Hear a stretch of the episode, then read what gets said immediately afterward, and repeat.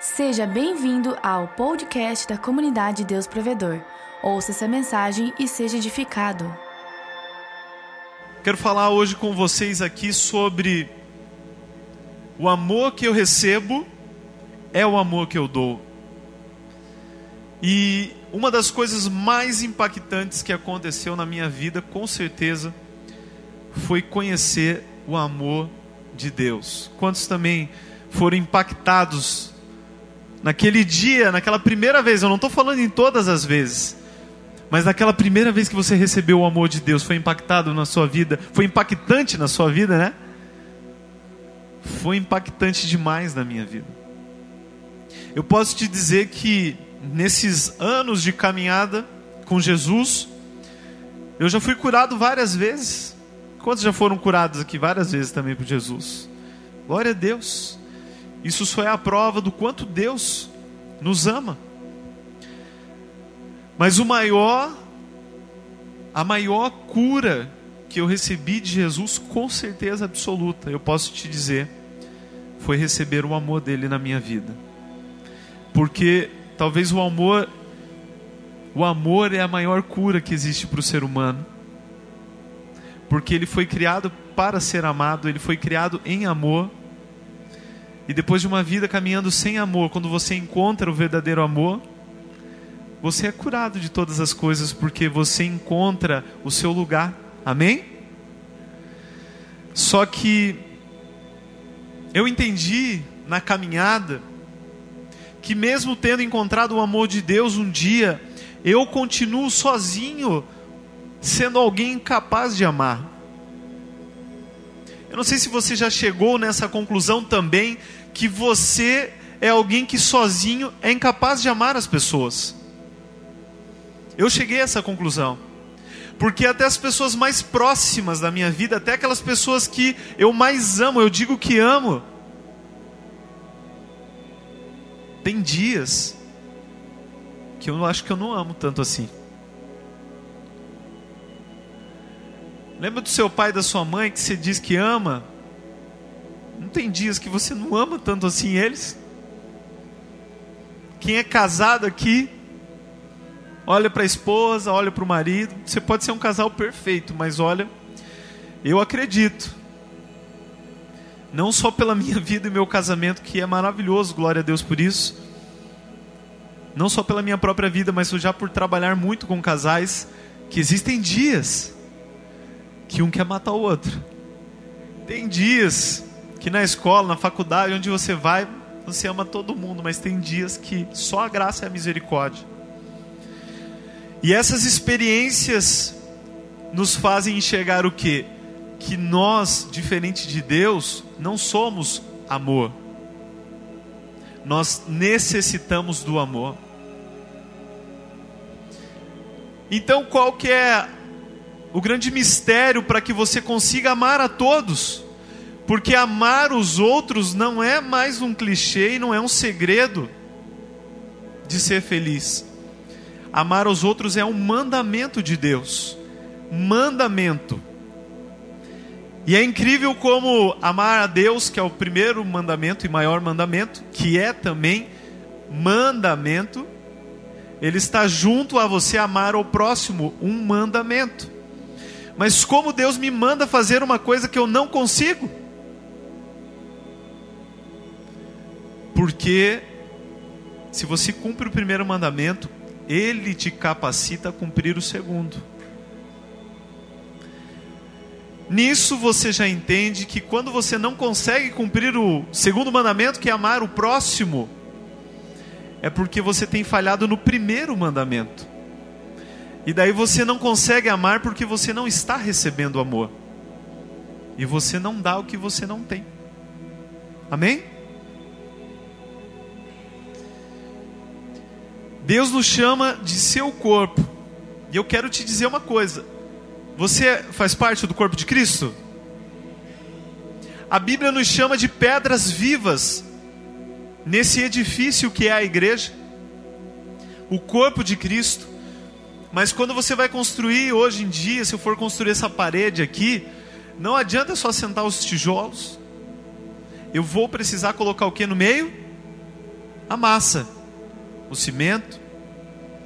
Eu chamaria o amor dessa massa, desse cimento que liga o corpo de Cristo. E a própria Bíblia vai me dar uma base para isso lá em Colossenses capítulo 3, versículo 14, não precisa abrir, onde fala que o amor é o vínculo da perfeição. Ou seja, ele é a massa que nos torna o corpo perfeito de Cristo, o amor. Se eu fizer uma parede, às vezes você vê essas, esses vídeos no Facebook, a pessoa vai construir uma parede só assento, só coloca um tijolo em cima do outro. Se eu só colocar um tijolinho em cima do outro e pego outra fileira e coloco um tijolinho em cima do outro e coloco outro, dá certo uma parede assim? Se eu der um chute, ela cai. Primeiro, porque eles não estão conectados entre si. Se você vê uma parede, você vai ver um tijolinho na metade e o outro na metade, um na metade, um na metade porque daí a parede fica forte. Mas ainda se for metadinha, metadinha, metadinha, ainda se eu der um chute e não tiver massa, ainda vai cair a parede. Mas se você tentar dar um chute nessa parede aqui, irmão, você vai quebrar o seu pé e não vai quebrar a parede. E assim é o corpo de Cristo. Quando nós vemos o corpo de Cristo sendo derrubado em algumas partes tão facilmente por coisas tão pequenas, você entende que os tijolos, as pedras vivas até estão ali, mas o que, que não está ali? O amor, porque ele é o vínculo da perfeição. Lá em Mateus 24, 12, a Bíblia fala que nos últimos dias, por se multiplicar a iniquidade, o amor de muitos se esfriará. E eu creio do fundo do meu coração que nós estamos vivendo os últimos dias. E eu digo para você, qual é o cuidado que nós devemos ter como igreja, como corpo de Cristo? Não deixar o nosso amor se esfriar. Não existe nada mais terrível do que uma igreja onde o amor se esfriou. Viver uma vida como um filho de Deus, mas com amor frio. E eu vou te dizer que um, indica, um indicativo que, que você tem, se você está amando, é o seu relacionamento com Deus. Porque como que o amor pode esfriar? Quando o nosso relacionamento com Deus esfria, o nosso amor esfria. Falar de amor nos incomoda. No sentido de quando alguém fica te perguntando se você ama de verdade. Você já pegou um casal, namorado, namorada? Você nunca fez isso, com certeza. Olhar para o outro e dizer assim: Você me ama de verdade? O outro se sente incomodado quando pergunta isso. O outro fala assim: Poxa, eu não faço isso, não faço aquilo, não faço isso. Como que eu não te amo? Mas por que que você me ama? Como assim, por que que eu te amo? Hã? Porque a gente não para muito para pensar sobre isso. Mas o que, que eu faço de bom para você me amar? E aqui eu posso perguntar para você que é pai, você que é mãe, o que o seu filho quando nasceu fez para você amar ele? Nada.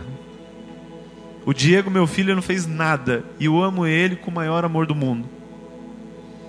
Quem é pai já entendeu o amor de Deus, porque Deus é assim. O que, que nós fizemos para ele nos amar?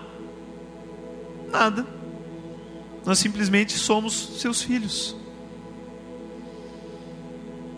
Por isso que é tão difícil, às vezes, entender o amor para com os irmãos. Como é que Deus ama esse tipo de pessoa? Deus não ama esse tipo de pessoa, Deus ama qualquer tipo de pessoa, todas as pessoas. Entendeu? Então nunca pergunte como é que Deus pode amar um camarada que faz isso, uma menina que faz isso, uma mulher que faz isso. Deus ele ama todos, inclusive você, olha que maravilha. Glória a Deus. Graças a Deus, se fosse para olhar bem o que a gente faz, já pensou? Qual o nível ali, ó, daqui para cá eu amo, daqui para cá eu não amo. Quantas vezes a gente ia estar fora desse nível de Deus? Se Deus é amor, entendemos que quando nós esfriamos o nosso amor, nós esfriamos o nosso relacionamento com Deus. E um indicativo se o seu relacionamento com Deus está bom é se você tem facilidade de amar as pessoas. Quando eu tenho facilidade de amar os outros, meu relacionamento com Deus está bom, porque o meu amor não está frio. Agora eu te pergunto: quantas pessoas você tem dificuldade de amar? Não vai ficar bravo comigo também. Pense, pense agora aí com você. Na verdade, eu sei que quando eu falo isso, já salta o nome das pessoas na sua mente. Já pula. Você já começa a lembrar da situação ruim, inclusive. Quem você tem dificuldade, você já vai me dar uma desculpa, mas esse tipo de pessoa não tem como eu amar. Já aconteceu isso, já aconteceu aquilo e tal. Isso é indicativo de que não está tão bom assim o seu relacionamento com Deus. Porque quando nós não amamos, não está bom com Deus, não vai estar tá bom com os irmãos. Quando não está bom com Deus e nem com os irmãos, o que nós começamos a fazer? Começamos a ser nós mesmos, na nossa natureza adâmica, na nossa carne. Estou mostrando aqui um, um panorama, uma realidade para você tentar identificar algo na sua vida. Daí nós começamos a falar mal das pessoas, porque nós não estamos amando as pessoas porque nós não estamos nos relacionando bem com Deus e daí não estamos recebendo o amor de Deus. Daí a gente fala mal das pessoas. Daí nós invejamos as pessoas. Daí nós odiamos as pessoas. É muito forte odiar, né? Não gostamos das pessoas. Rapaz, nós começamos a achar que fazer algo de bom para o outro é um peso. Mas sempre quando nós fazemos esses tipos, tomamos esses tipos de atitude, nós só revelamos o que? Um coração que não está recebendo amor. Então, se na última semana, se você relembrar todas as suas conversas, você, conversas, você lembrar que em muitas delas você falou mal de alguém, que a pastora Daiane já pregou tanto sobre isso aqui. Se na última semana você lembrar que em muitos momentos você acabou invejando alguém, que é um pecado que a gente não gosta de assumir, odiando alguém, não querendo estar perto de alguém, achando um fardo estar com alguém, alguma coisa já está fria no seu coração. Aquela massa que nos une não está colando você com o próximo. O que, que acontece quando o amor ele já não é mais a nossa base. Quando o pastor Eloy fala aqui sobre a necessidade que você tem de buscar a Deus, de ter tempo diário com Deus, e todos nós já pregamos sobre isso aqui. Mais uma vez, a pastora Daiane também prega várias vezes sobre a intimidade com Deus. Eu quero dizer que quando o amor não é a sua base de vida, ou seja, você não está recebendo esse amor de Deus, tudo que é falado que é bom, para você vai soar como uma obrigação e vai se tornar um fardo. Então o pastor está aqui, voltando, ele prega: irmãos, nós temos que ter tempo com Deus, nós temos que orar todos os dias, nós temos que buscar ao Senhor, isso é importante, isso é o nosso maná, isso é o nosso alimento. Sabe o que você vai entender? Meu Deus, eu preciso orar todo dia. E sabe o que você vai fazer? Todo dia você vai tentar entrar no seu quarto mas sentindo que a oração é uma obrigação. E não existe nada pior do que fazer as coisas obrigado.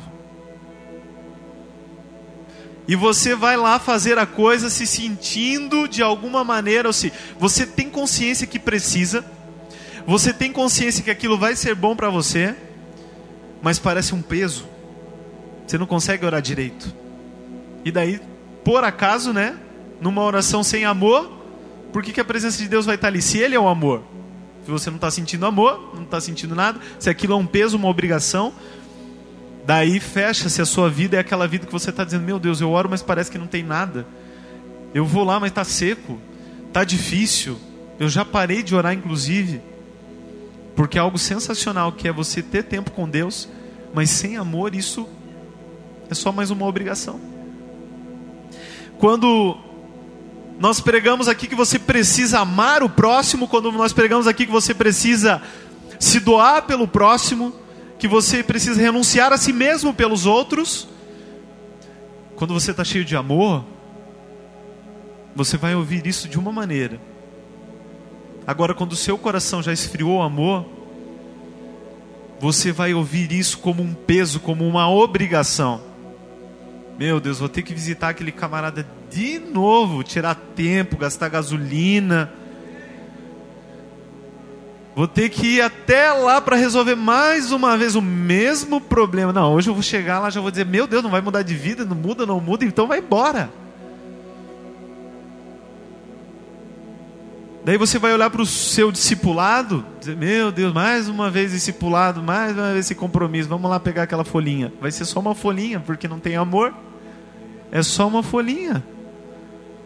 Vamos lá no, na oração da igreja toda, profética e tal. Meu Deus, essa hora da noite, pelo amor de Deus. Quando tem amor, sabe quando como soa qualquer coisa quando tem amor? O pastor fala assim, irmãos, amanhã oração poderosa na presença de Deus. Meia-noite nós vamos começar. Chega aqui, ora e sai feliz ainda, chorando e vai chorando no caminho para Deus. Agora, quando não tem amor, um dia vai estar tá quente, outro dia vai estar tá frio, um dia vai estar tá chovendo, outro dia vai estar, você está sem carro. Qualquer coisa se torna uma dificuldade no seu caminho. A diferença, eu garanto para você, é só o amor. Só o amor. Apocalipse capítulo 2, versículo 5, fala, é uma das cartas para as igrejas lá de Apocalipse. Ele fala assim: uma coisa, é, capítulo 2, versículo 4 e 5, fala assim: Uma coisa tenho contra ti, que abandonaste, que deixaste o primeiro amor. Portanto, lembra-te da onde caíste, arrepende-te e volta a praticar as primeiras obras. É engraçado que ele não manda voltar ao primeiro amor, porque amor só existe um. Você está tentando voltar no primeiro, você não viveu o segundo, fique tranquilo. Ou você está vivendo, ou não está vivendo em amor. E quando ele manda, ele não manda assim, agora volte ao primeiro amor. Não, ele fala, volte às primeiras obras. Porque lá no começo tudo era fácil, você fazia todas as coisas porque tinha amor. Mas com o tempo tudo se tornou um fardo e você parou de fazer porque ninguém faz as coisas obrigado. E o que, que você está fazendo hoje, irmão? Onde estão as obras do seu primeiro amor? Porque nós precisamos viver essas obras novamente. E essas são obras que eu não tenho como falar uma coisa para toda a igreja. Cada um sabe as obras do seu primeiro amor que uma das coisas que quando eu recebi o amor de Deus, que eu pensei foi, eu preciso ir lá e pedir perdão para o meu pai, eu preciso ter um relacionamento com meu pai de volta. E muitos lá no começo pedindo perdão para o pai, pedindo para a mãe, pedindo para o amigo e tal. Hoje em dia voltar, nem falo com o pai, nem falo com a mãe, nem falo com o amigo, nem falo com ninguém. A sua vida não parou lá, na verdade, quando você recebeu o amor de Jesus, a sua vida começou lá, ela só tende a aumentar. Amém? Na presença de Deus. O amor é tão importante que antes de receber o chamado, Jesus precisa saber que você ama Ele. E que você recebeu o amor dele. E que você não está baseado no seu próprio amor. A Bíblia, lá em João capítulo 21, versículo 17, mostra Jesus conversando com Pedro. E Jesus chegando já na terceira vez, perguntando para Pedro: Pedro, tu me amas? Se fosse uma pergunta perdida, poxa, legal essa pergunta e tal, mas quem sabe a história sabe que Pedro traiu Jesus. Por que ele traiu? Que Jesus falou inclusive que ele trairia.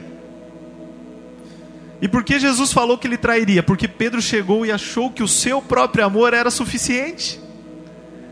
Falou: Não, mestre, ninguém vai te matar aqui, que isso? Como assim vai morrer? Não, eu, eu fui aquele cara que falei que tu és o Cristo, filho do Deus vivo que tu falou que foi revelado a mim, glória a Deus. Que isso me chamando de Satanás agora para trás de mim, Satanás? Como assim? Mas depois que Pedro entendeu que o amor dele mesmo não tinha nada, tanto que ele, poxa, Jesus, você sabe que eu te amo. Você sabe que eu te amo. E na terceira vez ele já estava triste. Mas Jesus insistiu: Tu me amas, Pedro? E Pedro fala: Tu sabes que eu te amo, tu sabes todas as coisas. Agora sim, Pedro, se eu sei que você me ama, você já caiu, já foi convencido de que não é o seu amor, é o meu amor. Então agora vai lá e apacenta as minhas ovelhas. Ou seja, agora que a base de tudo na sua vida é o meu amor, esse aqui é o seu chamado. O problema é que muitas vezes nós queremos cumprir o nosso chamado, mas nós não entendemos ainda o amor. Nós não nos sentimos amados. Você precisa do amor de Deus desesperadamente, senão você não consegue realizar qualquer chamado que você tenha na vida. Ah, eu quero ser missionário lá no fim do mundo. Lá no fim do mundo você vai precisar de muito amor para realizar o seu chamado. Mas até no melhor do lugar do mundo, lá vai ter pessoas. Pessoas têm problemas. E pessoas precisam de amor, pois o amor é a solução. Se você for para lá, você vai precisar da solução também. Segundo Coríntios capítulo 12, versículo 10. Paulo é alguém incrível. Cada vez que eu leio as cartas de Paulo, não tem como você não chorar com Paulo. Pelo amor de Jesus. 2 Coríntios capítulo 12, versículo 10. Todos acharam? Amém? Amém? Está escrito assim, ó: "Pelo que sinto prazer nas fraquezas, nas injúrias, nas necessidades, nas perseguições, nas angústias, por amor de Cristo. Porque quando sou fraco, então é que sou forte. Eu quero que você entenda um camarada que sente prazer em fraquezas, injúrias, necessidades, perseguições, angústias. Uma coisa é alguém que suporta. E talvez você é alguém que diria, eu suporto. Agora eu quero ver você chegar num nível de Paulo que diz assim: Eu tenho prazer. Ai, eu estou sendo perseguido. Glória a Deus, que eu estou angustiado. Glória a Deus, que maravilha estar angustiado. Ai, meu Deus, eu estou sendo injuriado. Mas olha que maravilha ser injuriado. Mas tudo vai ter uma explicação. Por amor a Cristo. Porque era alguém que tinha amor. Você recebeu o amor, Paulo recebeu o amor de Jesus. A minha pergunta é: você entende o amor de Jesus por você? Você todos os dias acorda e sente o amor de Jesus pela sua vida? Você relembra tudo que Jesus fez por você todos os dias? Você precisa disso na sua vida. Eu vou contar uma parábola que está lá em Mateus 18, 23 ao 35. Depois você pode ler essa parábola onde fala que um rei chamou seus servos para prestar contas, um dos seus servos, que estava devendo muito para ele, muito dinheiro, um absurdo de dinheiro. E ele falou: Ó, pega a mulher, pega os filhos, prende todo mundo, até ele pagar essa dívida. E aquele servo, ele se joga no chão, ele fala: Senhor, tem misericórdia de mim, perdoa a minha dívida, eu não consigo pagar, tal. E o Senhor se sente é, constrangido por aquilo e de alguma maneira ele tem misericórdia e ele fala: Não, vai, a tua dívida está perdoada. E aquele servo que teve uma dívida imensa perdoada, ele sai de lá e ele encontra alguém que deve para ele, para o servo, bem pouquinho.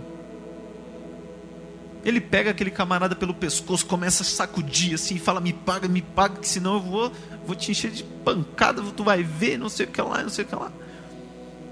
E os outros servos em volta, vendo aquela cena, sabiam onde ele estava antes. Poxa, mas ele foi perdoado de tanto, e ele não quer perdoar de pouquinho. E foram lá contar para o Senhor. Quando o Senhor soube daquilo, o que, que o Senhor fez? Pega todo mundo joga na cadeia. Essa família, ele também. Esse aí vai lá nas trevas exteriores.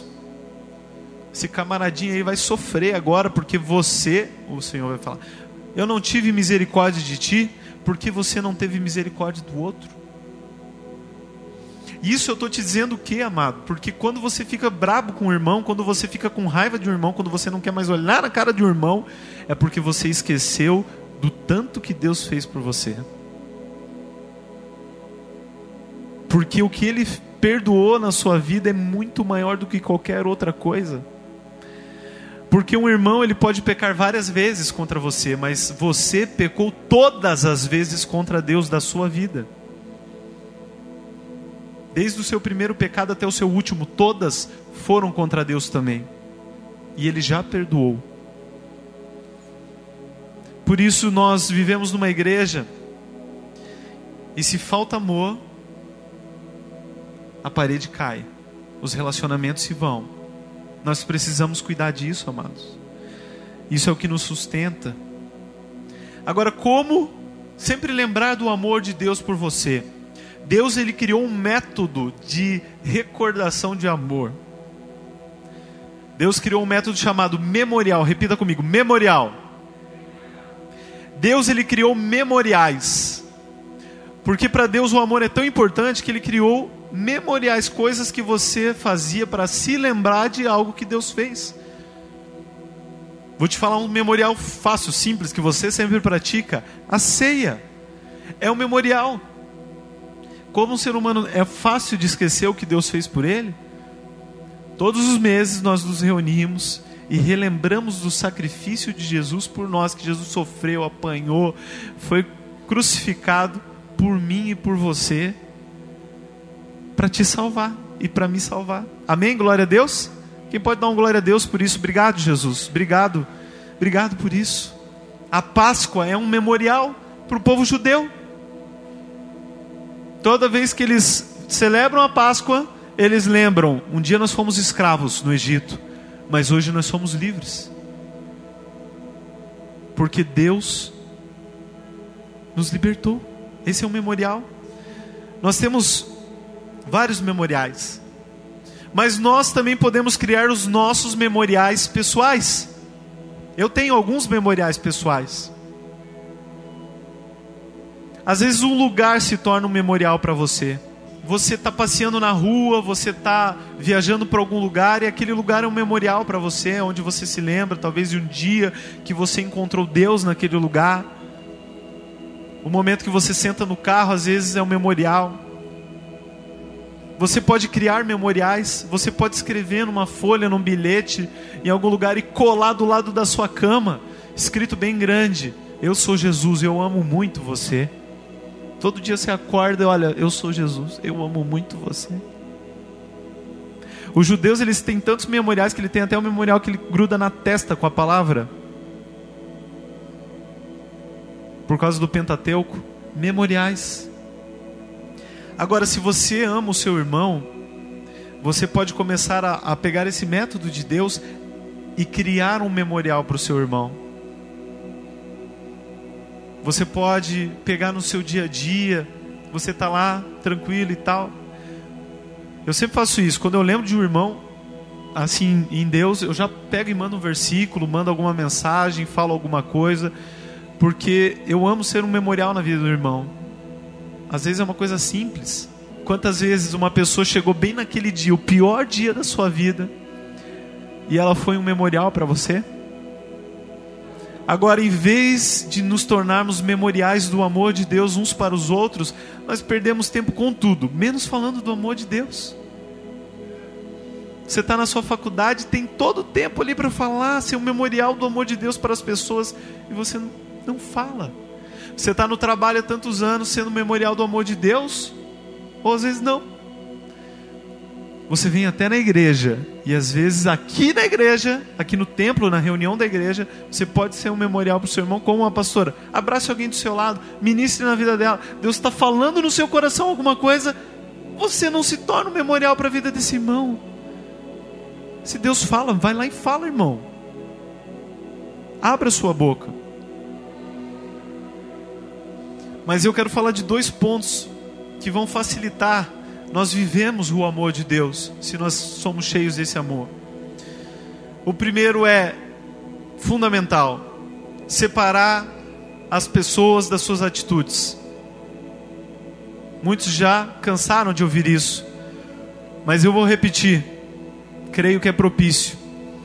Nós tendemos a olhar para uma pessoa e defini-la pelo que ela fez. E isso é totalmente ao contrário do que Deus fez, porque Deus decidiu amar antes de a gente até nascer. E nós precisamos nos tornar mais parecidos com Jesus, amém?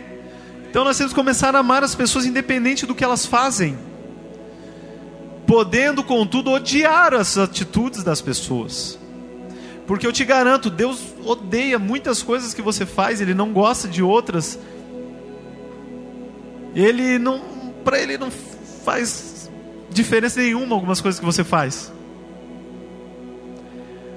Mas Ele te ama do mesmo jeito. Mas Jefferson, eu caí. Deus te ama se você caiu, meu irmão. Mas eu estou afastado há tanto tempo, só estou aqui de corpo presente. Deus te ama muito também. E você só veio hoje de corpo presente. Você vai voltar com um corpo lindo, maravilhoso do Espírito Santo com você. Mas eu já fiz tanta besteira na minha vida. E todas as besteiras, Jesus te amava. Mas eu já passei por tanta dificuldade. Em todas as dificuldades, Jesus te amava.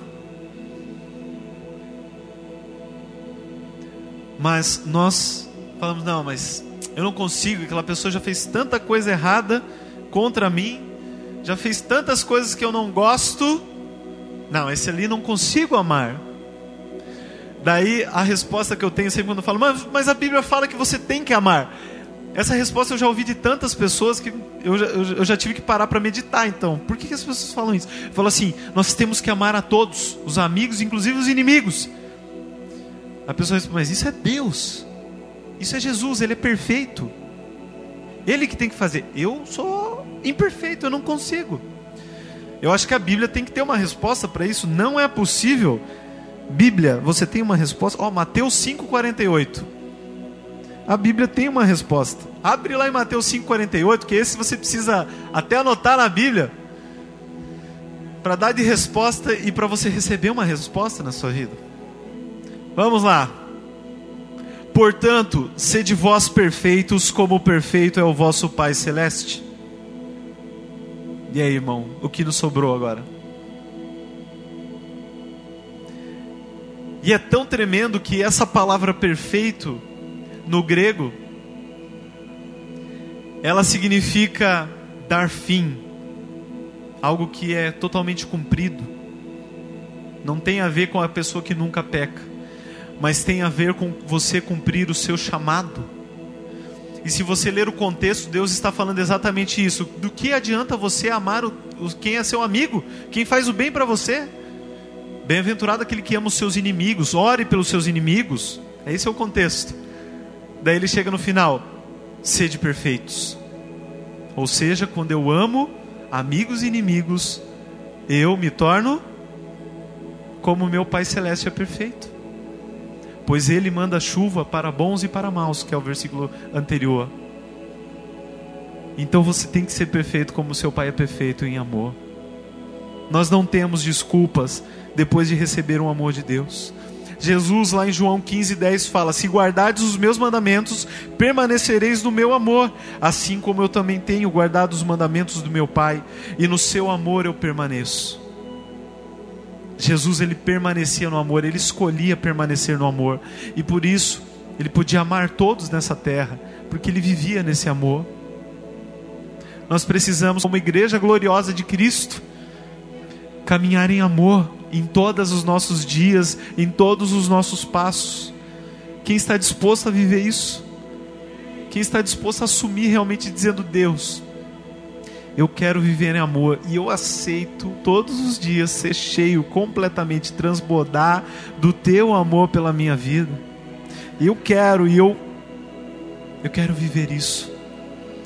Por isso que a Bíblia fala: Conhecereis que vós sois meus discípulos pelo quê?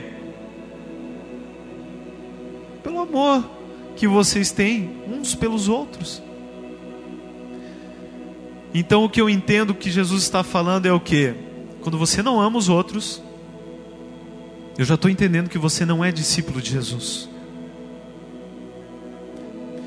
Eu estou lendo um livro, irmãos, que me faz entender que nós não amamos ainda. Nós não entendemos o que é o amor de Jesus. Teve uma grande peste numa região lá da Ásia, uma grande peste mesmo, que matava um monte de gente há muito tempo. E nessa peste o que aconteceu? As pessoas morriam e os outros não queriam nem encostar nos doentes e nem nos mortos. Nem para enterrar, os mortos ficavam na rua. Os únicos da cidade que se levantaram para orar e se aproximar e consolar os doentes foram os filhos de Deus. E o engraçado é que aquela doença era tão mortal que se você tivesse contato você morria também. Aqueles cristãos, eles oravam pela cura, as pessoas eram curadas, mas eles eram infectados e morriam. Porém, isso não fez com que os outros irmãos parassem de orar pela cura dos enfermos. E eles se tornaram o que a Bíblia fala, um escândalo para esse mundo. Porque como você pode me explicar uma pessoa indo morrer para salvar outra? Qual a ideia dessas pessoas? Se eu morrer, eu vou estar com Jesus. Agora, se ela morrer, ela não tem Jesus. Eu preciso dar tempo de vida para ela, porque eu já tenho a vida. Com certeza alguém que faz isso é porque entendeu que recebeu muito amor.